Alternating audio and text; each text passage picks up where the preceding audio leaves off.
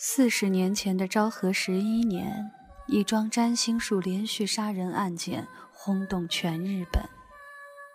先是画家梅泽平吉在密室被人重击致死，接着是他早已出嫁的长女在家中被奸杀，最后甚至连与他同住的六个女儿也全部失踪。尸体陆续被发现埋在日本各地。而每个人身上都被切掉一部分。梅泽平吉遗留的手记上写明，他要依据占星术切下六名年轻处女各自星座代表的身体部分，再以此组合成拥有完美肉体的女性阿索德的制作。难道是梅泽平吉死而复活，来完成幻异的艺术创作？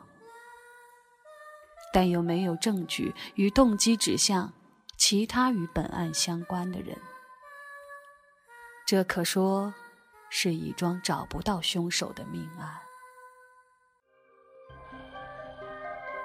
四十年后，眼见这桩诡谲至极的凶案变成邪灵的诅咒，本职占星师、兼职侦探的玉手洗劫却意外地得到一封告白遗书。悬荡四十年无解的奇案，终于现出一线曙光。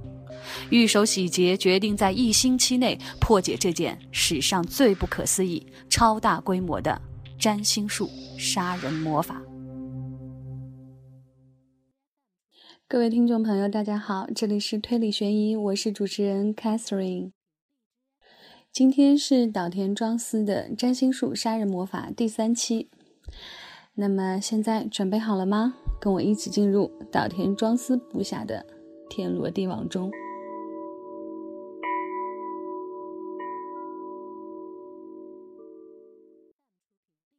密室，这让人有些难以置信啊！既然整间房子被密闭的如此严实，我看凶手只有在杀了平吉之后，找个密道逃走了。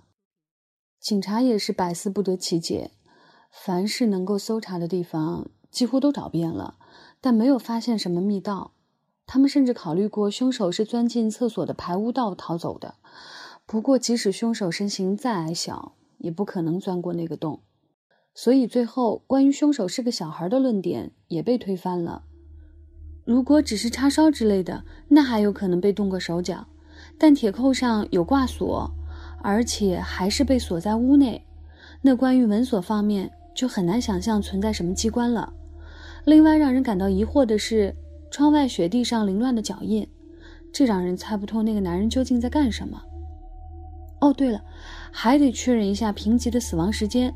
最后得到的结果是，平吉于二十六号凌晨前后一小时之内被害，也就是二十五号的午夜十一点到二十六号的凌晨一点。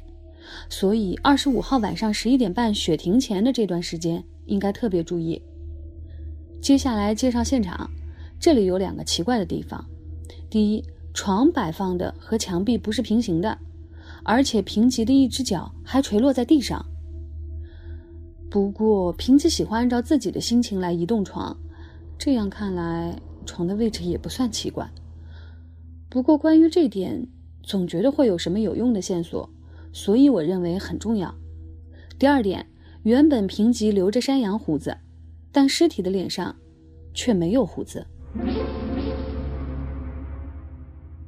根据他家人的说法，前两天看到他的时候，他的脸上还留有胡子。如果说有什么地方让人感到奇怪，就是对尸体进行检查的时候，发觉他的胡子似乎不是自己剃掉的，而是被剪刀剪掉的，也就是说是被凶手剪掉的。在尸体身边。也发现了少量胡须，但画室里既没有剪刀，也没有剃须刀，很奇怪吧？根据这点，有人怀疑死者的身份不是平吉，而是他的弟弟吉南，因为胡子看起来虽然是被剪掉的，但如果长时间不修理，也会变成这种胡子拉碴的样子。平吉和吉南长得很像，简直就是一对双胞胎。但吉南没有留胡子，或许是平吉说有事找吉南，让他到画室来一下，然后动手杀了他；又或许是相反的情况。总之，这种少年侦探团里才会出现的情节，并非不可能发生，因为平吉的家人也很久没有看到过平吉不留胡子的样子了。再加上他头部受到重击，整个脸部都变形了，容貌很难确认。想到平吉这个疯狂的艺术家为了阿索德可以不择手段，这种推论的可信度也大大提高了。关于现场的说明就到此为止。接下来说说平吉手记里的人物和他们在命案发生时的不在场证明。等一下，老师，干嘛？你课上的太快了，我连打瞌睡的时间都没有。你这个坏学生！我还在想有关密室的事儿，有关密室和脚印的推论，应该还有很多吧？四十年来的所有推论，你都要听吗？嗯，我想多知道一些。你这么说，我也不可能马上都想起来。我就先说些我能够想到的吧。改做画室的仓库原本有两层，后来打掉了一层，所以地面距离天窗约有两层楼的高度。就算把床竖起来，人也是够不到天窗的，更不用说从天窗进出了。即使能够到。上面已安装有铁栏杆和玻璃，而画室内既没有梯子，也没有能够垫高的工具。那十二幅画也没有被移动的痕迹。至于那个暖炉的烟囱，则是白铁皮制成的，圣诞老人也爬不上去，何况下面还点着火。墙壁上倒是有连接烟囱的洞，不过小的连头也钻不进去。屋内的情况就是这样。总之，不存在任何能够。让一个人通过的洞穴或者缝隙。那窗户上有窗帘吗？有的。对了，画室内好像有根很长的棍子，是用来拉窗帘的。棍子放在距离窗户较远的北墙，靠近床的位置。那根棍子做工好像挺精细的。窗子上锁了吗？有的有，有的没有。外面雪地上有脚印的那扇窗子上锁了吗？没有。嗯，了解了。你再说说，室内还有些什么东西？没什么重要的东西了。给你看的那张图上已经几乎全都标出来了：一张床、绘画用的油彩、绘具、笔记本、书桌里的文具、手表，还有一些钱。另外还有几本地图册。都不是可疑的物品。平吉似乎不在画室内放重要的东西，也没有报纸或者杂志。他大概不看这些，留声机、收音机什么的更不用说了。房间内的东西都和绘画有关。后门也上锁了吗？后门的锁也要从里面锁的，不过好像很早就坏了，从外面很容易就可以撬开，锁了也是白锁。真是太不小心了。的确，平吉被害前身体状况很不好，食欲差，又常常失眠，需要服用安眠药。后门应该锁好才是的。平吉身体弱，再加上服用了安眠药，死因是后脑被钝器重击，而且是被杀害于密室之中。唉，实在是令人称奇啊，一点都不符合常理。而且胡子还被人剪掉了。这点我看提不提无所谓。玉守喜有些不耐烦的摆摆手说道：“后脑被钝器重击致死，可以确定这是他杀。但凶手制造密室的理由又是什么？一般制造密室的目的不都是想让被害者看起来是自杀吗？”我有些按耐不住，因为这个问题的答案我早已知道了。这就涉及到安眠药的问题了。刚才已经说过，平吉在男女两人之前吃下了安眠药，嗯，至少也是在男人的面前，这种情况的可能性更大一些。因此，这个男人一定是平吉的熟人，而且他们的关系一定不一般。我想，这样的人选只有吉南或者平太郎了。除了手记里写到的那些，难道平吉就没有其他比较熟的人了吗？还有在美第奇认识的几个画家，以及在世木酒馆里认识的两三个朋友，这其中就有开假人工房的旭方岩三，也是手机里提到过的人物，还有旭方手下的雇员安川民雄，但他们和平吉都是泛泛之交，并没有太深厚的关系。他们之中只有一个人曾去过平吉的画室，而且也只去过一次而已。他和平吉的交情也很一般，所以说，如果案发当晚是他们中的某人偷偷溜进画室的话，一定不会对现场如此熟悉。再说，平吉也不至于在这样的人面前毫无戒心的吃下安眠药吧？警方传讯过吉南和平太郎吗？他们两人都没有嫌疑，不过他们的不在场证明都比较模糊。先说平太郎，二十五号的晚上。他在银座的美第奇和富田安江以及他的几个朋友一起玩牌，他们大约玩到十点二十分左右，几个朋友才回家。平太郎和他母亲也回到二楼各自的房间休息。那时应该已经十点半了。前面已经说过，目黑区的雪是在午夜十一点半停的，所以假设他们其中一个是凶手的话，必须在雪停前的半个小时抵达画室。这样能使用的时间只剩下三十分钟，即使大雪埋没来时的脚印只需要二十分钟，这样也只有四十分钟的时间。但在如此大的雪中行车困难，只用四十分钟能赶得上吗？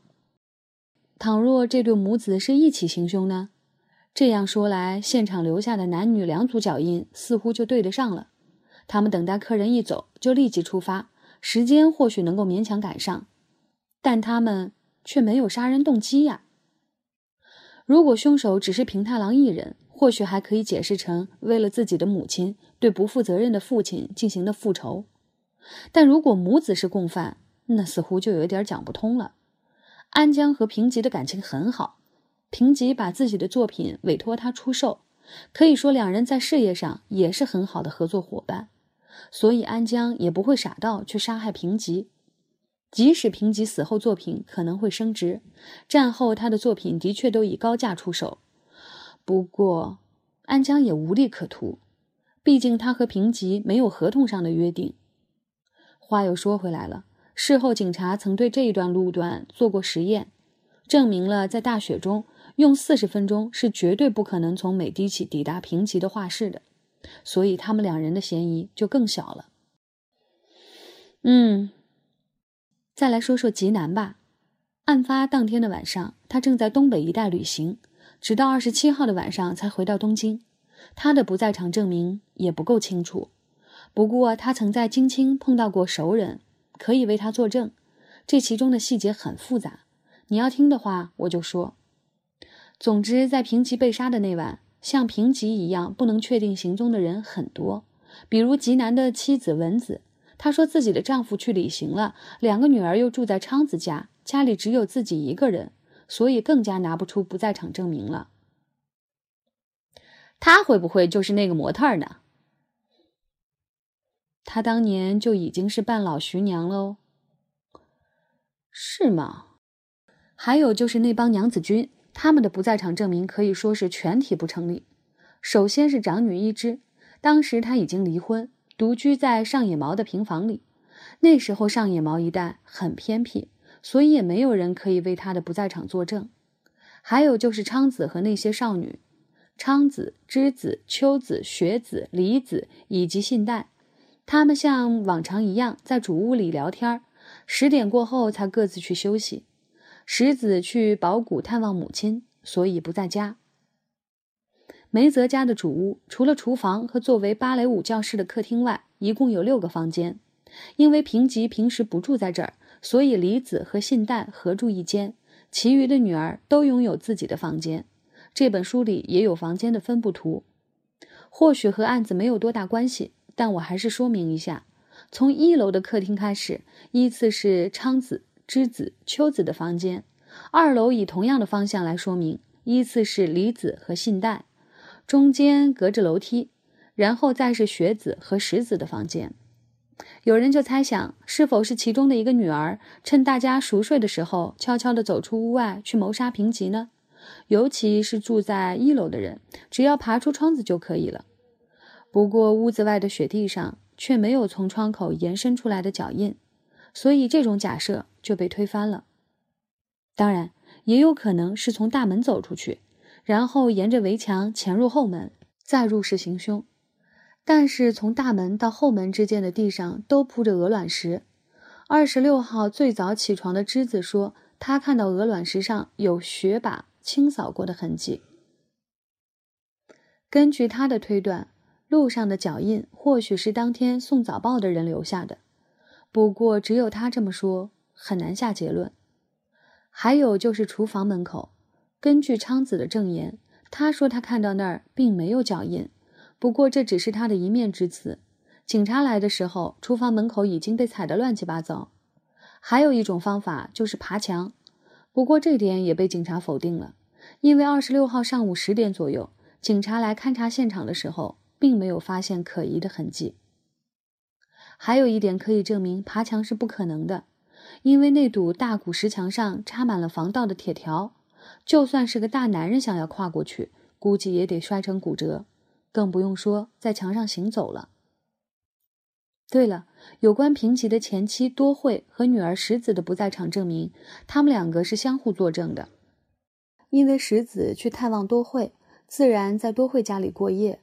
不过母女之间的证词不足取信。看来这些不在场证明都很不充分啊。严格的说，是一个也没有。的确如此，每个人都有嫌疑。对了。平吉在二十五号那天画过画吗？好像画过。那他应该找过模特儿吧？是的，关于这点，刚才只说了一半。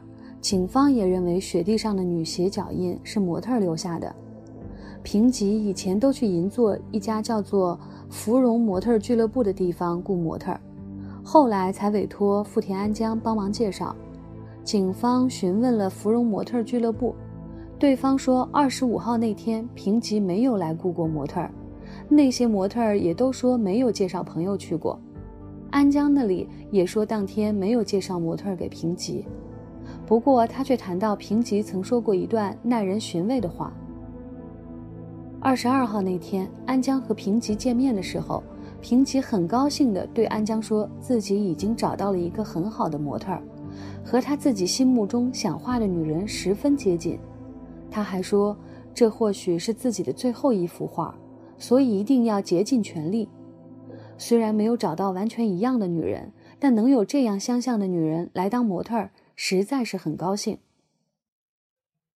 嗯，你别发呆呀，刚才就好像心不在焉似的，也发表下意见嘛。这可是你想解决的事件啊，我只是帮你搜集资料而已。难道我刚才说了那么多？你没一点想法吗？还没想到，真拿你没办法。总之，平吉心目中的女人是白羊座，而石子也是白羊座，所以一般的看法是，石子就是他最想画的女性。不过画的是裸女像，所以让女儿来当模特儿或许有些不太合适。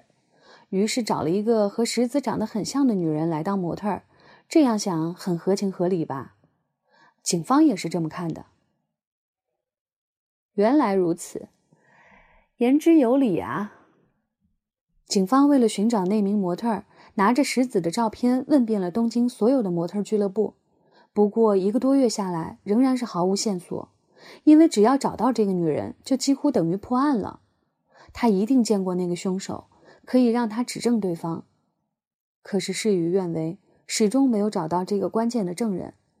或许是二二六事件大大削减了参与寻找的警力吧。总之，这个模特儿没有找到，警方只能判断他是平吉在街头或者酒吧里偶然找到的人。不过，一般来说，专业的模特和画家之间是不会太亲密的，所以也不可能摆姿势画到晚上十二点，除非是生活所迫的家庭主妇或者急需用钱的人。或许他从新闻里得知雇佣自己去当模特的那个画家被人杀了，于是就吓得躲起来。他大概怕自己为了钱去做模特这种事情被熟悉的人知道了，颜面无存。警方也考虑到这点，多次对外宣布希望他能够出来作证，并再三保证会保护证人的隐私，可始终不见人影。到了四十年后的今天，还是不知道这个模特到底是谁。如果他就是凶手，当然不会出现。啊？或许这个模特就是凶手本人。他杀了平吉以后，故意制造假象，做出两组脚印。只要在自己的脚印后加上男人的脚印，别人就会认为凶手是个男人。你刚才不也是这么推论的吗？所以我说，你的这种假设已经被人推翻了。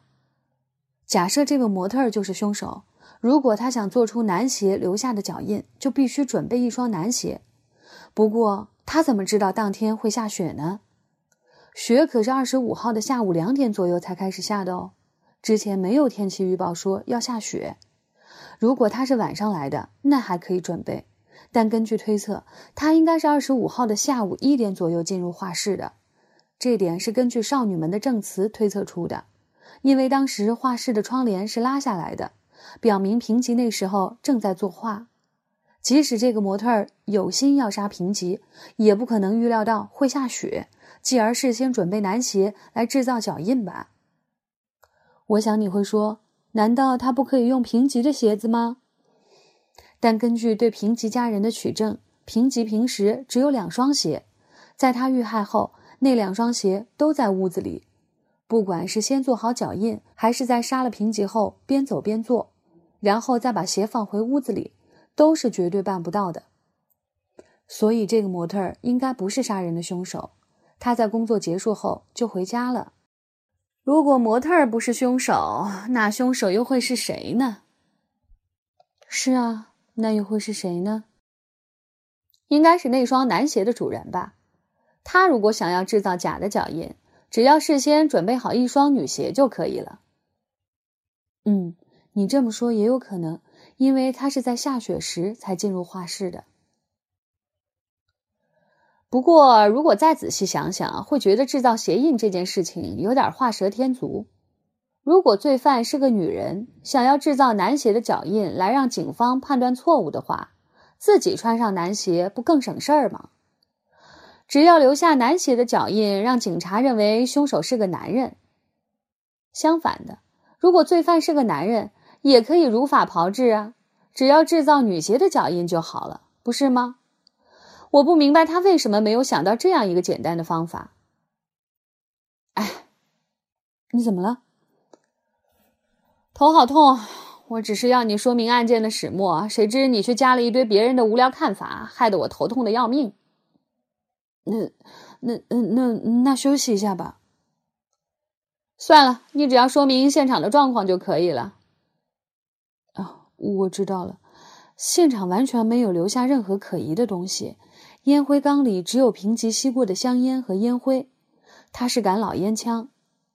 现场的指纹都是旧的，没有特别奇怪的指纹。平吉似乎用过好几位模特，在现场采集到的一些指纹里面，有些就是他们留下的。画室里找不到那个被怀疑是凶手的男人留下的指纹，不过却有吉南的指纹。当然，吉南有可能就是男鞋的主人。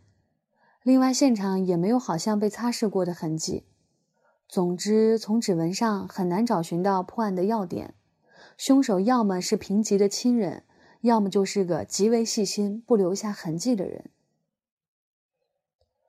哦。另外，这个画室里也没有那些异想天开的杀人机关，没有利用冰块融化来推动石头砸死被害人后，冰块融化产生的水痕。没有用来移动物体而固定在墙壁上的滑轮所留下的安装孔洞，类似的东西一概没有。总之，画室里没有任何可以当做凶器的物品。房间里的东西和平常一样，不多也不少，只不过房间的主人没命了而已。哦，房间里留下的那十二幅作品，真有点美国神秘电影的气氛。如果凶手是某个平级认识的人，他或许会破坏那幅属于凶手星座的画作，当做死亡。不好意思，他是当场断气的。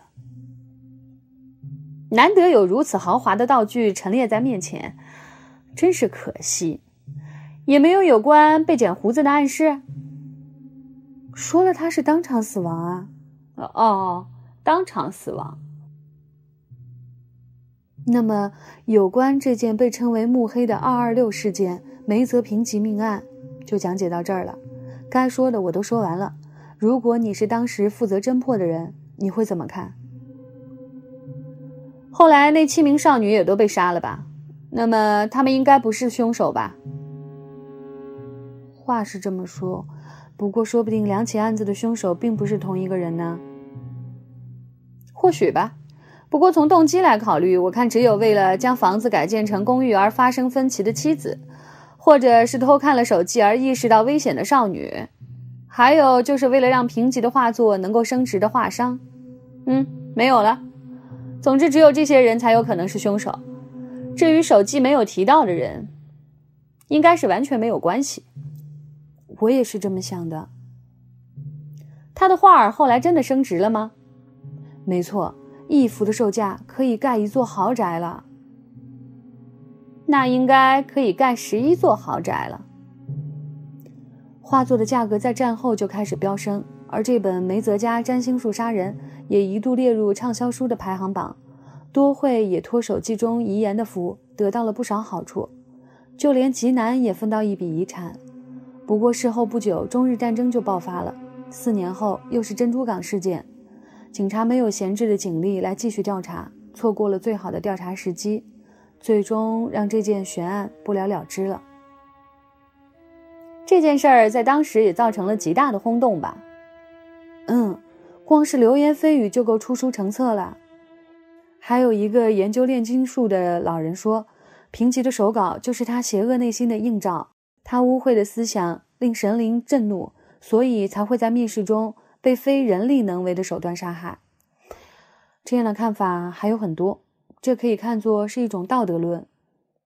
最后还有一个值得一提的小插曲：梅泽家成为了神棍的聚集场所，来自日本各地的神棍络绎不绝地出现在了梅泽家的大门口。比如一个神态高贵的中年夫人出现在正门，一会儿却又从客厅冒了出来，她滔滔不绝地宣扬自己的教义。还对梅泽事件大加评论，反正各种古怪的宗教团体啊、祈祷师、牧师、灵媒等等，为了自我宣传，不顾路途劳累，从全国各地都赶往梅泽家。那可真够热闹的啊！玉守喜的脸上突然露出了兴趣盎然的表情。这些神棍的确有趣，不过你也该说说你对这起案件的看法了吧？如果凶手是上帝，大概没我发挥的余地了。凶手当然不是上帝，我反正觉得这是高智商犯罪。如果能从现有线索中找出犯人，那真是太有趣了。你怎么看？难道要举手投降了？不说阿索德事件，光平级的案件就够让人头大了。玉手喜皱着眉头，在思考着什么。但光凭这些线索，的确很难推断出谁是凶手啊。我觉得凶手是谁倒是其次，主要是凶手如何犯案。被害人死在了上锁的房间内，这可是密室杀人哦。啊，这个问题简单，只要把床吊起来就可以了。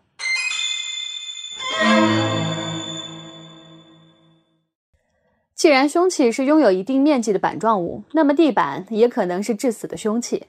挂锁的问题就不用考虑了，因为是平吉亲自上锁的。把这几点结合起来考虑，理解起来就通顺了。平吉在手记中曾暗示过要自杀，所以凶手完全有理由将现场布置成一间密室，然后让平吉的尸体呈现出自杀的模样。但是根据尸体的致命伤在后脑来判断，这无疑是一起他杀案。警察一定会追查凶手是谁。哎，明明有遗书摆在那儿，也有可能凶手没有读过那份手记。除此之外，我想不出其他的原因了。嗯，其实我的看法是，凶手在行动中失手了，难得能想出如此异想天开的诡计，真是可惜。我实在太佩服你了，当时的警察也是过了好久才意识到这一点。但凶手具体是怎么实施这个计划的呢？玉手喜沉思了一会儿，他似乎不想再说下去。这个过程听起来有些荒唐，说起来很麻烦。那让我来替你说吧。之前我们已经知道了床脚下有滑轮这个事实，所以凶手的计划离不开这点：先把床上方的天窗拆下一扇，然后放下一个带有挂钩的绳子，勾住床的一角。平吉已经吃过了安眠药，所以应该睡得很死。小心一点的话，他应该不会醒。用第一根绳子将床拉到合适的位置，然后再放下三根同样带有挂钩的绳子。分别勾住另外三角，最后是把整张床吊起来，拉到天窗附近，这样就可以用割腕或者灌毒的方法制造平级自杀的假象了。不过这只是纸上谈兵罢了，或许在实际操作的时候，参与作案的四人因为没有办法先练习，所以将床吊起来的时候发生了意外，以至于平吉的身体头朝下坠落到了地板上。这间仓库本来是二层楼的，所以天花板到地面的距离大约有十五米左右呢。掉下去的话，又是头朝地，必然是必死无疑了。嗯，能够这么快想到这点，不愧是御手喜君啊！当初警方可是想破了脑袋，用了近一个月的时间才意识到这点的，是吗？但那些脚印应该也有个合理的解释吧，玉手洗。嗯嗯，难道你已经想到了？那些脚印嘛，让我仔细想想。对了，应该是这样：窗户附近的脚印，并非凶手想要制造障眼法才存在的，而是凶手把上下屋顶用的梯子放在了那儿，操作这个轨迹。至少需要四个人，四个人分别拉住一根绳子把床吊上来，而另外一个负责制造平级自杀的假象。这样算来，应该是五个人了。这么多人上上下下，自然会留下很多脚印。这些脚印中被当作是那个模特留下的女鞋脚印，应该不是伪造的，而男鞋脚印就得考虑一下了。我是这么想的：芭蕾舞演员不都是踮着脚尖走路的吗？如果这样在雪地上走的话，就会留下踩高跷一样的脚印。几个人采用同样的姿势走路，后面的人踏在前面的人的脚印上，这样留下的痕迹虽然会有些不自然，但让最后那个穿着男鞋的人把前面的脚印都踩一遍就可以了。只要前一个人的脚印比后一个人的小，就可以掩盖前一个人的脚印。但即使是踮着脚尖走路，如果人很多，还是会出现不吻合的地方。不过前面的人都这样走，只要最后一个人穿着男鞋，用平常的方式一踩，就什么痕迹也留不下了。说的不错，您真是不简单啊！像您这样优秀的人才，居然蜗居在横滨，当个占星术士，实在是国家的损失，是吗？哼！不过，在上下梯子的时候，要踏在相同的位置上，这也不简单。况且还会留下摆放过梯子的痕迹，就像你说的那样。最后，那个穿男鞋的人将前面的脚印一一踏平，最后就变成了一副乱七八糟的样子。关于这点，我是明白了。接下来呢？我这个问题让玉守喜有些不快。他说。问了这么半天，你不饿吗，石岗君？我可是饿坏了。走，找个地方吃饭去。第二天，我早早的出了门，径直前往位于冈岛的玉手洗家。我来的时候，他还在吃早饭。看样子，他本打算做火腿煎蛋的，但盘子里的早点却是火腿炒蛋。这么早啊？今天不上班吗？发觉我来了。他做了一个挡住盘子的动作。不上班，你的早饭看起来不错嘛。石岗君，玉手洗一边吃一边随意的指着一个不大的匣子对我说：“你猜里面是什么？你打开看看吧。”我打开一看，原来是一个全新的过滤式咖啡机。旁边的口袋里有磨好的咖啡豆，麻烦你煮一杯，这样我的早餐会更美味的。当我转过头再看玉手洗的时候，桌子上只剩下一杯水了。昨天我们说到哪儿了？玉手洗一边品尝着香浓的咖啡，一边问道：“和昨天没精打采的样子比起来，今天他似乎更有精神。”啊，我们说到平吉命案，这只是整个事件的三分之一。我介绍了他是在仓库改建成的画室内被杀的，而你想到了把床吊起来伪装自杀的轨迹。嗯，是的，你昨天走后，我又想了一下，觉得那种方法似乎还有说不通的地方，但我现在又忘了。哎，算了，等我想到再告诉你吧。昨天的说明里我也漏了一点，我马上接着说，有关平吉的弟弟吉南，命案发生那天，他正在东北取材。之所以会提到他，因为吉南和平吉长得很像，几乎是一对双胞胎。而且平吉尸体的脸上没有胡子。玉守喜默默地看着我，什么也没说。案发当天，虽然没人看到过平吉，但平吉的家人和富田安江都说，两天前最后看到他的时候，他的确是留着胡子的。那又如何？你不觉得这点很重要吗？说明平南和吉南很有可能互换了身份。我倒认为这种可能性不大。吉南从东北回来的时间是十二月二十七号的深夜吧？他回来后不是和妻子女儿过着正常的生活吗？再说，他也需要和出版社的人联系吧？如果真的互换了身份，身边的这些人应该有所察觉啊。这我清楚，但如果牵扯到接下来的阿索德命案，你或许就不会这么想了。平吉如果就这么死了。案情可能会难以发展下去。我也是个插画家，有时熬夜赶工，第二天编辑见了我，都说我好像变了个人似的。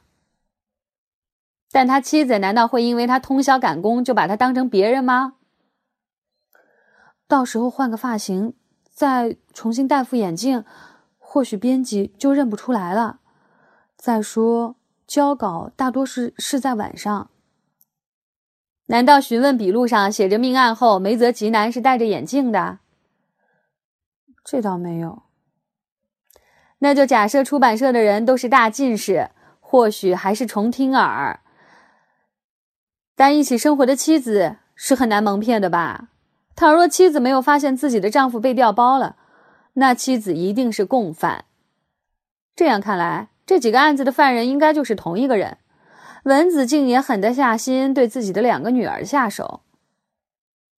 嗯，另外伪装成极难的平吉也得骗过他的两个女儿。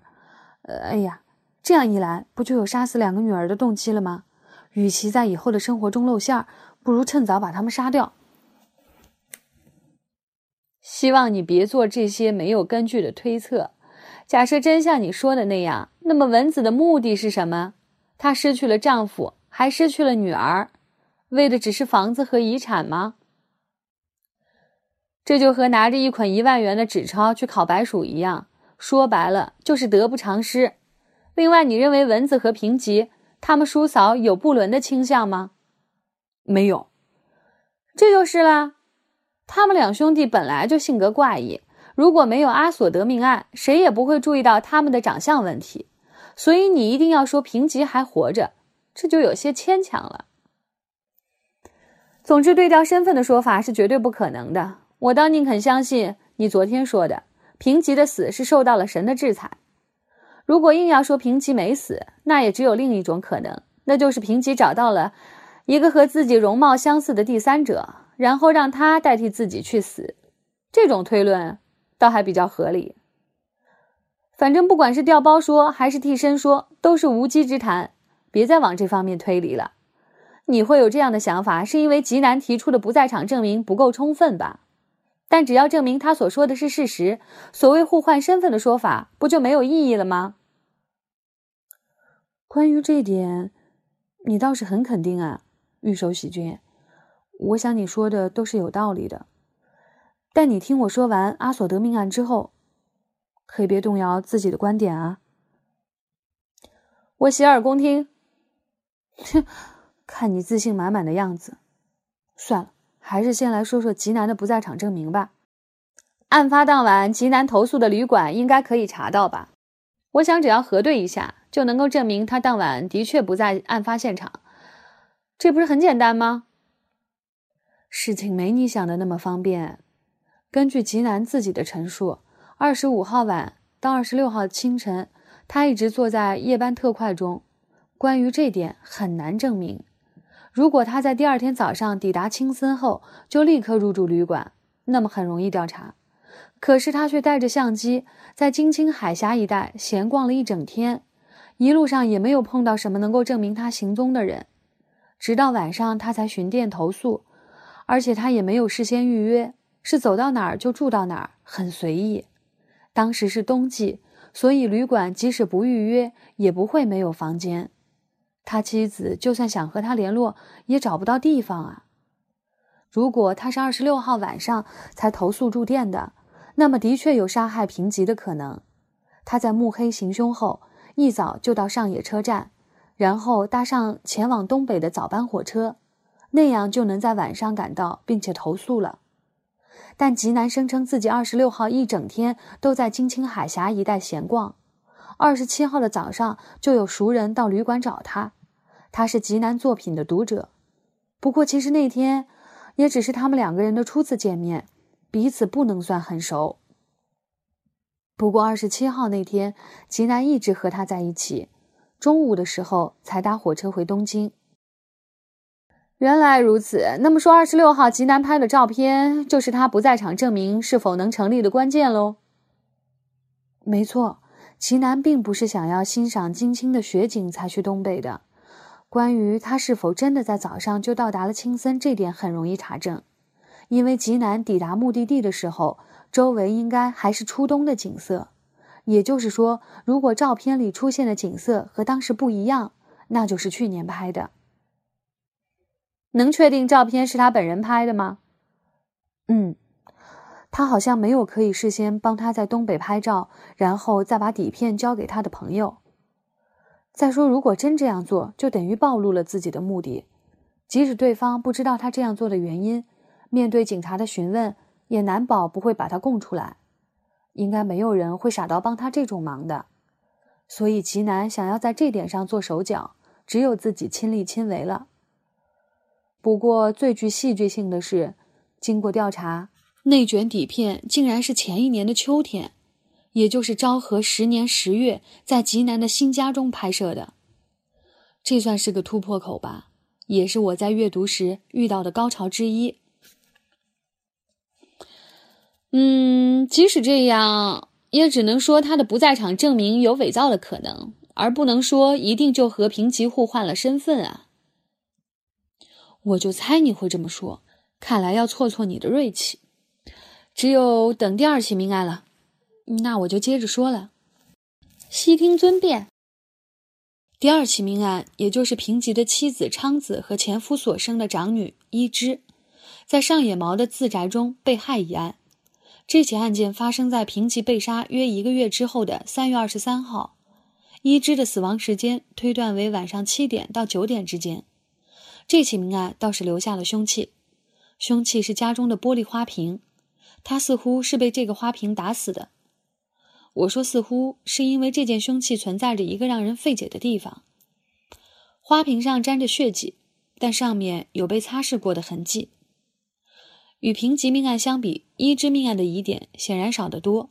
我这样说或许有些草率，但从外部呈现的各种证据来看，这的确是一起极其普通的入室抢劫案。发生命案的屋内很乱，衣柜被翻得乱七八糟。抽屉里的现金和值钱的东西都不见了，显而易见，那只被擦拭过的花瓶就是凶器，但根本没有擦拭血迹的必要啊！虽说是被擦拭过，但也不是用水洗，而只是用布或者纸草草的擦了一下，所以仍然能从上面检验出一只的血。凶手如果需要毁灭证据，为什么不干脆把花瓶丢掉呢？怪就怪。他不但没有那么做，还多此一举去擦拭血迹，并且放在了和尸体一门之隔的房间里。这简直就是告诉警方，这就是凶器。警察和那些业余侦探对这一点怎么看的？他们认为花瓶上留下了清晰的指纹。原来如此，或许花瓶并非凶器，而只是不小心沾染到了血迹吧。那倒不是，一只的伤口和花瓶完全吻合，所以花瓶是凶器是毫无疑问的。或许凶手是个女人呢？她只是习惯性的擦干了花瓶上的血迹，然后再放回原处。有这种习惯的人，只能让我联想到女性。凶手一定是个男人。我有确凿的证据能够证明你的推论是错误的，因为一只的尸体有被强暴过的痕迹。嗯，一只死后才被强暴的可能性较大。他体内留有男人的精液，根据精液可以判断出那个男人的血型是 O 型。警方对涉案的一干人等逐一调查，结果发现，除了平吉之外，只有吉南和平太郎有犯案的可能。但是吉南的血型是 A 型，平太郎的血型虽然是 O 型，但是在三月二十三号晚上七点到九点之间，他有不在场证明。这起案件和平吉被杀以及接下来的阿索德命案或许完全无关。只是刚好发生在两者之间的一起不幸事件罢了。不过，即使这样想，或许外人还会认定这是梅泽家受到的诅咒。但其实伊织根本不是梅泽家的血脉。当然，如果这起案件没有发生的话，就没有那么多猜测了。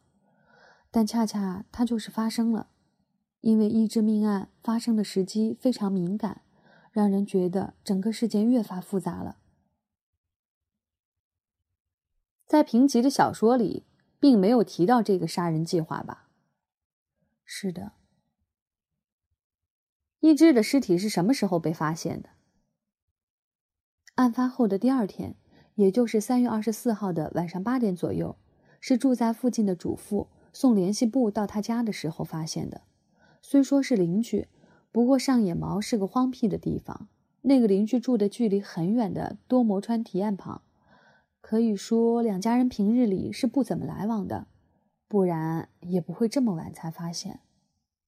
说的准确一些，本来是可以提早发现的，因为那个邻居之前曾经去过一次金本家，伊织嫁过去的那户人家姓金本，那是伊织被杀后的第二天中午过后，当时大门没有上锁，他在外面喊了几声，却没人应答，他以为伊织出去买东西了。于是就把联系簿放在了放木屐的柜子上，然后就走了。但到了晚上，那个主妇却发现联系簿没有传到下一家，所以他又回到金本家询问。天色已晚，屋内却并没有开灯。他打开门一看，发现联系簿还好端端的放在那儿。他觉得一定有什么事儿发生了，但又不敢贸然闯进去，只好先回家，等她的丈夫回家之后。再一起去看个究竟。听说伊织的婆家原籍是中国。是的。是做什么的？贸易商吗？哦，不，好像是开餐馆的。不过不是中华料理那种小吃店。听说在银座、四谷都有分店，生意做得很大，家里很有钱。那么上野毛的这座房子一定很豪华吧？不是，只是一幢很普通的平房，在外人看来有些奇怪，所以才会有他是间谍的谣言。他们是自由恋爱结婚的吗？好像是的，不过因为对方是中国人，昌子自然强烈反对。一之婚后也曾和梅泽家断绝来往，最终还是言归于好了。不过这段婚姻也只持续了七年。就在命案发生的前一年，金本发觉中日局势紧张，就把餐馆卖了，并和伊织离婚，回到了自己的祖国。表面上看，他们的离婚是战争造成的，其实他们婚后的生活并不美满，所以伊织没有和他一起回中国的打算。离婚后，伊织分到了在上野毛的房子，因为改名很麻烦，所以他一直沿用了金本的夫姓。伊织死后，房子由谁来继承呢？我想还是梅泽家的家人吧，因为金本在日本的亲属只有梅泽家，而且一之也没有孩子，即使打算把房子卖了，因为是凶宅，大概也得等风声过去了之后才行吧，所以那房子就一直空着。周围的人不会把那房子当鬼宅吧？最近的邻居就是住在多摩川堤岸旁的那一家。所以那房子简直就是为制作阿索德而特意建造的一样。嗯，那些业余侦探也是这么看的。不过平吉的小说里提到的是新泻县吧？是的，他们一定认为凶手把平吉杀了之后，为了取得制作阿索德的场所，所以把一只也杀了。把这里当做制成阿索德的场所的人就是这么想的。结合日后的阿索德命案，可以看出这个凶手真是一个头脑冷静、心思缜密的人。把这座房子当做阿索德的制作室是再合适不过的。如果一只命案案情复杂，警察或许会经常到现场取证，而设计成简单的入室抢劫，日后就不会再有人来了。另一方面，这幢鬼宅的地理位置也好，周围没有什么人，而唯一和房子有关的只有梅泽一家。稍微有点推理头脑的人就应该想到，入室抢劫只不过是凶手的障眼法，为的就是让房子变成既没有人敢，也没有人想要接近的凶宅。不过，这种假设也有一个问题，那就是凶手到底是谁呢？从目前获得的线索来看。凶手是个男人，而且血型是 O 型。也有人说，凶手未必就是评级手记中提到的人物。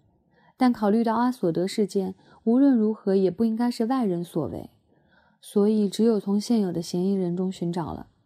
按照上述条件，似乎只有富田平太郎一个人完全符合。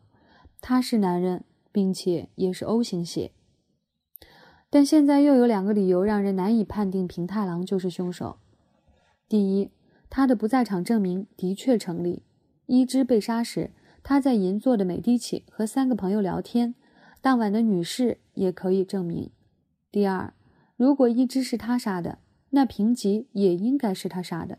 但这样一来，密室的问题又跳出来了。如果是他杀了平吉，那么应该是在那个模特回去后才动的手。但这里就产生了疑问：平太郎如果是为了卖画的事儿来找平吉的？那平吉有可能在他面前吃安眠药吗？或者安眠药根本就是个假象，是为了让人误以为凶手是和平吉亲近的人，才在杀害平吉前强迫他吃下去的？但平太郎会做这么麻烦的事儿吗？暂且不管这个，先假设是平太郎杀了平吉，那在他离开画室的时候，他就必须把门从里面反锁上，所以要证明平太郎是凶手。我看最先要解决的还是密室问题啊！啊，这样说来，问题似乎有增无减了。平太郎如果是为了卖画的事情来的，应该让平吉把他生前的十二幅杰作交给自己后再杀了他。既然一幅就抵得上一座豪宅，那应该是罕见的杰作。梅泽平吉真正称得上是杰作的作品，也只有这十二幅。应该说，不算未完成的只有十一幅，其余都是一些小品，而且大多数是为了完成大作而做的练习。剩下的只有带有德家风格的芭蕾舞女素描。这些作品寄放在安江那儿，并没有以很高的价格卖出去。嗯，如果一之命案和其余两起案件是同一凶手所为。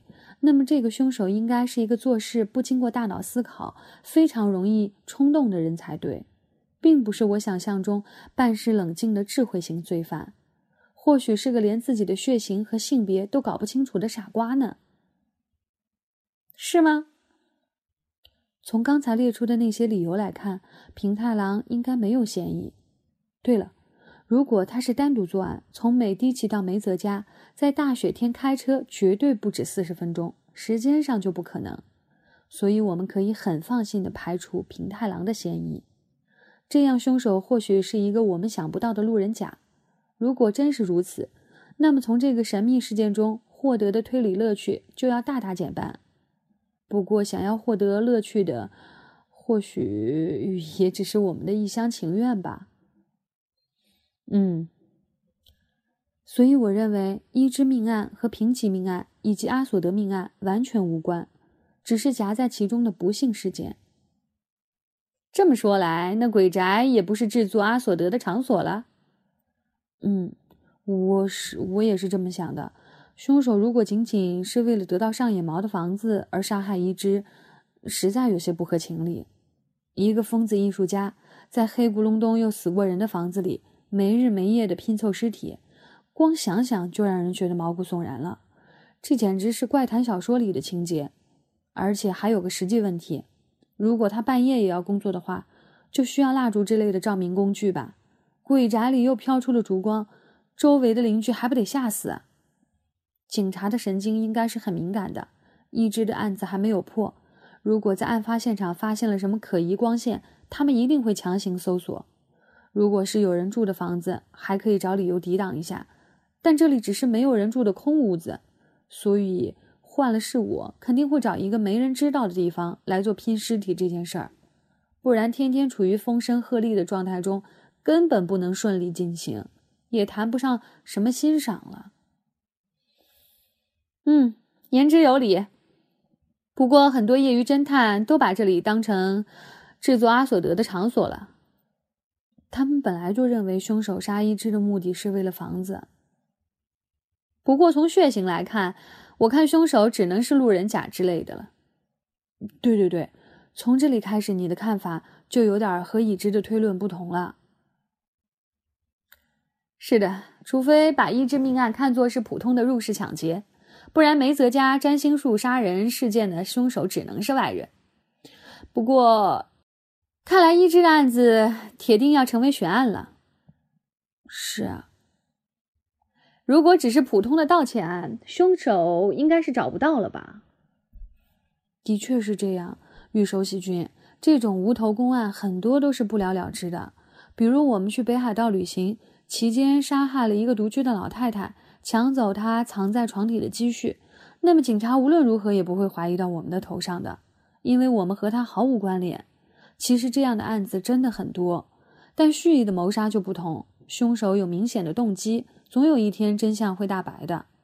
整个占星术杀人事件之所以像迷宫一样难以找寻到出口，就是因为我们还是没有掌握凶手杀人的动机，尤其是阿索德事件，根本是疯狂而且匪夷所思的。除了梅泽平吉的那个妄想之外，没有人能够拥有杀害这么多人的理由。但很可惜的是，他却早早死了。的确是这样啊，所以我一再强调，梅泽事件的凶手绝对不是外人。把凶手假设成外人这种事儿，本身就很不负责任。我明白了，你坚持的观点是。一枝命案应该只是偶发的盗窃杀人，嗯，那请你将现场的状况再仔细描述一次吧。你看这张图，应该很快就可以明白的。其余我也没有什么可说的了。这应该是一起再普通不过的案子了。一只是穿着和服倒在地上的，他的穿着很整齐，只是没有穿内裤。嗯，别大惊小怪的，当时的习惯就是这样。你没听说过白木屋火灾的传说吗？那不是骗人的吗？别管了，总之现场衣柜的抽屉都被拉了出来，衣服什么的被扔了一地，钱和贵重的物品都不见了。房间里有一个带试衣镜的梳妆台，倒没有被打破，梳妆台上的东西摆放的很整齐。那个被当做凶器的花瓶放在隔壁房间的榻榻米上。两个房间之间只有一扇拉门。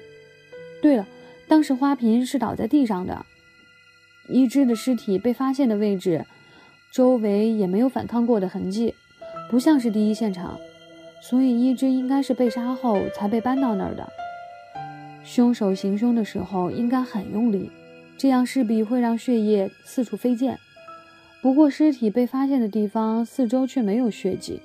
而且他是死后才遭到强暴，大概凶手是想把尸体搬到一个干净点儿的地方再做那种事儿吧。但整幢屋子里都找不到第一现场，这点让人感觉非常奇怪。等等，你说他是死后才遭强暴的？是的。你能确定？从尸检结果来看，应该是那样的。那就有些矛盾了啊！你刚才说尸体的穿着很整齐，但如果是偶发的盗窃杀人，那个犯人难道会在强暴了女人之后再帮她把衣服穿好吗？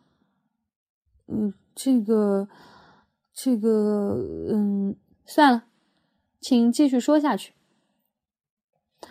在房子里找不到第一现场的确很奇怪，有人认为第一现场或许在屋子外的什么地方。甚至还为此产生了激烈的争论。凶手在屋外将伊之杀害也不是不可能，只是我想不出要那么做的理由。警方仔细勘察，结果发现那个试衣镜的表面被擦得非常干净，不过仔细看还是发现了少许的血迹。经过检验，可以确定就是一只的血。那么说，他是在梳妆台前化妆时被杀害的？不。尸检的脸上没有化妆的痕迹，应该是在梳头的时候被杀害的。他是面朝镜子，对，面朝镜子。但这样似乎说不通了。这房子是平房吧？是的。从图上看，梳妆台的隔壁和正后方都有拉门吧？如果一只是面朝镜子梳头。背后是有拉门的走廊，小偷要潜入房间杀害伊之，应该只有从背后的拉门进来，然后偷袭。但这样伊之肯定能够从镜子的反光中看到小偷，难道他坐以待毙？一般说来，应该是吓得逃走吧。假设是从隔壁的拉门进来的，梳妆台上的试衣镜是三面的，也可以看见小偷。即使看不见，听到门被拉开的声音，难道他不会转过头看看吗？一只是正面受到重击的吗？嗯，不，呃，等一下，不是，嗯，错了错了，是从背后，他是背对凶手，凶手从背后重击他的后脑。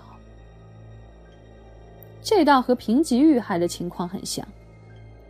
难道其中有什么玄妙之处？算了。另外，凶手还可以通过窗子爬进来，但这更不可能了。难道他会一边梳头一边看着小偷爬进来？所以我觉得很奇怪，这应该不是小偷干的，一定是伊之认识的人，不然完全不合情理嘛。一只坐在装有试衣镜的梳妆台前，等凶手进入了屋子，他却头也不回，等着对方杀死自己。他这样做的理由令人想不通。我想他一定是从镜子里看到有人接近自己，但他依然维持着原有的姿势，所以这个人一定是和他熟识的人，或许关系还相当亲密。我敢和你打个赌啊，他一定是看到了那个人的脸，那人也一定不是冒失的小偷，而是个很细心的人，因为他把镜子上的血迹也擦干净了，这就表示他想隐瞒自己的身份，这可以算是一条重大的线索。我想，这两人关系亲密的程度，可能都已经发展到有肉体关系了，因为当时的女性不会在自己不熟悉的男性面前梳妆打扮，除非是一个和他有过肌肤接触的男人。而这样想也不对啊！如果是关系如此密切的男人，犯不着在他死后再强暴他，应该是在一之死前就尽情享受鱼水之欢啊。所以，这个死后才被强暴的结论是否准确呢？嗯，你问我，我也很难回答。不过，这已经成为了定论。既然案情这么古怪，或许事实和推论相反呢？那个人会不会是恋尸癖？嗯，好恶心，真是个变态。总之，凶手一定是和一之关系不一般的人。一之当时有情人吗？嗯，很遗憾。根据警方的调查，他身边没有这样的男人。唉，看来我真的要被打败了。啊，对对对，我想起来了，化妆。你刚才说伊之的尸体上没有化妆的痕迹。嗯，是的。三十多岁的女人在男人面前不会不化妆，女人。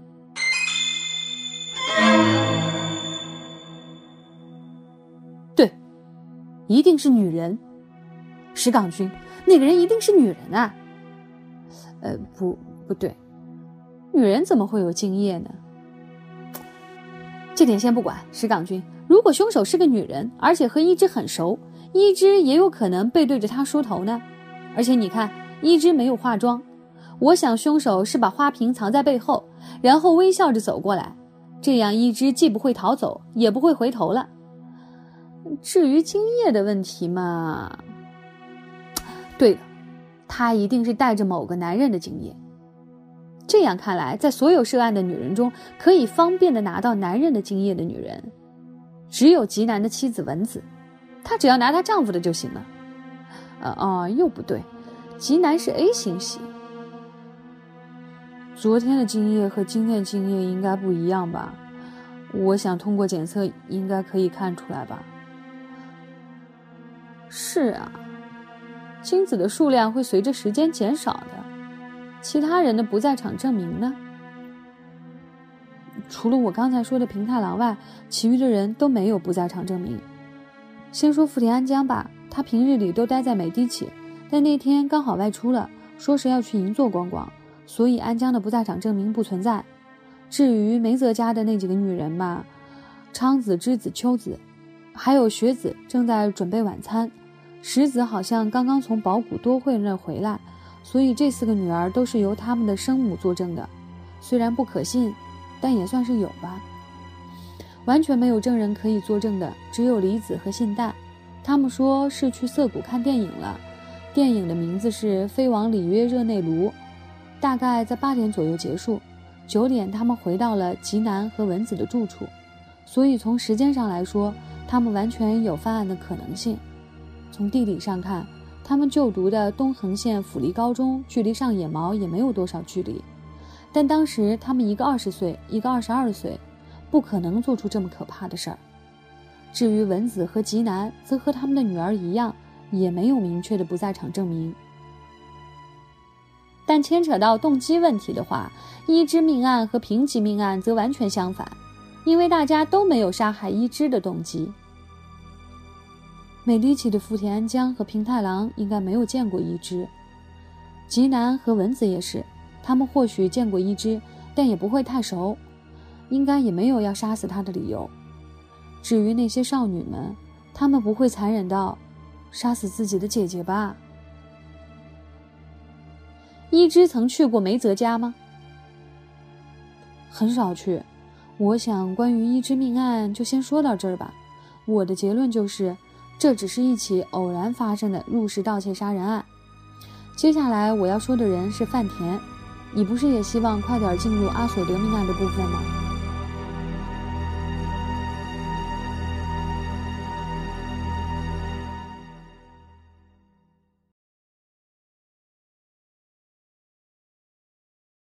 整篇小说读下来，等到你完全了解岛田庄司设下的这个轨迹之后，你会发现一之的命案是这起命案的点睛之笔。或许可以这样说，一之的命案是让我每每读到，想起那其中的画面，就会觉得心里一阵阵的震颤。世间怎会有这样的轨迹产生？好了，我想现在你还不知道我在说什么吧。